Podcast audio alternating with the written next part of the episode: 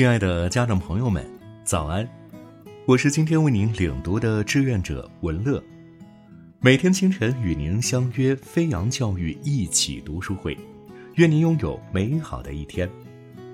今天为您领读的书籍是《为何家会伤人》，这是一本改变千万人的心理治愈经典书籍，可以帮助你认识自己，以及改善你的家庭关系。今天为您分享的内容是第三个分离与家的分离。这一过程从幼儿园开始，直到我们成人才结束。与家的分离是一个漫长的过程。荣伟玲说：“他从进入幼儿园开始，一直到变成成人才基本结束。当然，有些人一辈子都完不成这个过程。”在这个过程中，初期亲子关系造成的模式开始发挥威力。我在北京做电话心理咨询时认识的一个打工仔，他上初中时仍每天晚上回家和妈妈睡在一张床上。那个学校全是住宿生，唯独他例外。他的村庄离学校二点五公里，每天晚上他都要步行回家，一早又步行去学校。因老被同学笑话，他最后退学了。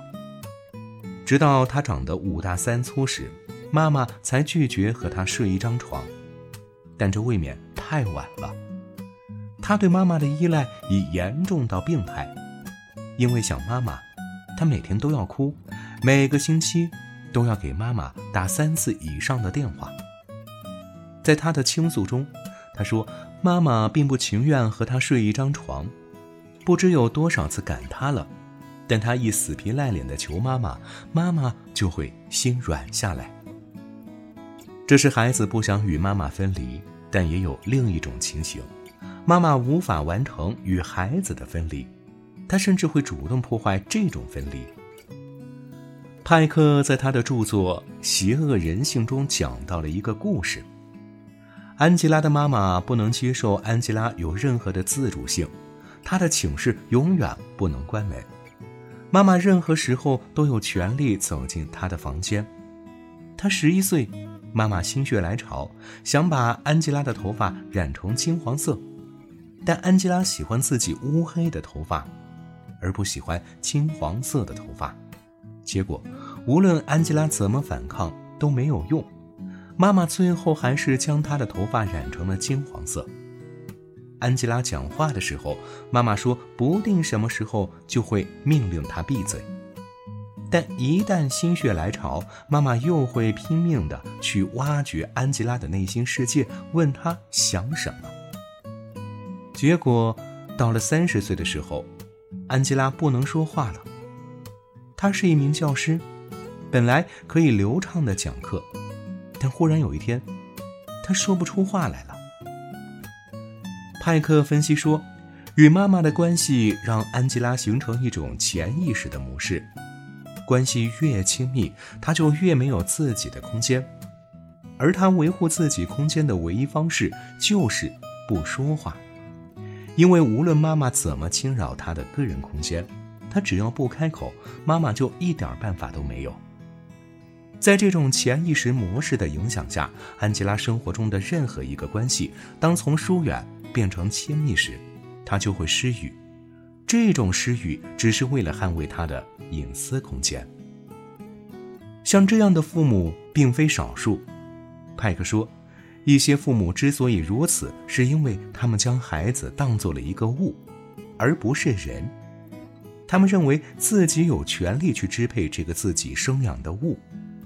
在这种情况下，无论父母倾注的是善意还是恶意，这个孩子的自主性都不会得到尊重。不过，无论父母怎么样，孩子都不可能再像小时候那样黏着父母，因为父母在孩子心中已从无所不能的神还原为有很多缺点的普通人。这时，孩子需要新的神。他们需要找到新的偶像去认同，从偶像的人格中汲取养料，以成为自己。这些偶像可能是老师、同学等身边的人，也可能是遥不可及的明星、科学家、政治家等大人物。这时，有拒绝分离模式的孩子很容易受到伤害，因为他们遇到的认同对象经常与他们是不一样的。如果认同对象是单纯分离模式，那么对象会主动远离他；如果认同对象是拒绝分离模式，那么两个人会腻在一起，但这并不甜蜜，因为两个人的成长速度都会因为亲密而慢下来。新的亲密关系不仅没有促进他成长，反而会成为累赘。与家的三种分离模式：成熟分离，爱家但又喜欢独立；拒绝分离，恋家无法独立；单纯分离，逃离家庭，拒绝与家庭继续保持联系。温暖的过客，我们的拯救者。也有可能在与家分离的这个漫长过程中，我们会有幸碰上这样一种人。你认为他们很重要，他们也喜欢你，无条件的尊重你，但同时又不会与你粘在一起。那么，这样的人哪怕只出现在我们生命中的一个瞬间，他也会对我们起到治疗作用。他们会驱散我们生命中的一些错误，将我们拉向成熟分离模式。我上初二的时候，班里来了一位临时老师。当年他高考发挥失常，没有考上理想的大学，于是来我们学校做一段时间的数学辅导老师。初二上学期的一次模拟考试，我正飞快地写答案时，他悄悄走过我身边，对我说：“细心点儿，我都看到好几个错误了。”等考试结束后，我问他为什么对我这样说，这好像违反了考试纪律。他回答说。你是最好的学生，我不忍心看你犯错误。我很感激，但也很纳闷。接着问：“可我只在班里排七八名呢。”我相信你是最好的，他回答说：“虽然现在还不是。”他这句话让我感动坏了。他从此成为我的一个偶像。后来我没辜负他。果真成了成绩最好的学生。这位老师不久离开了我们学校，并没有教我多长时间。可以说，他和我的关系看起来非常不起眼。但我知道，这是我生命中最重要的瞬间之一。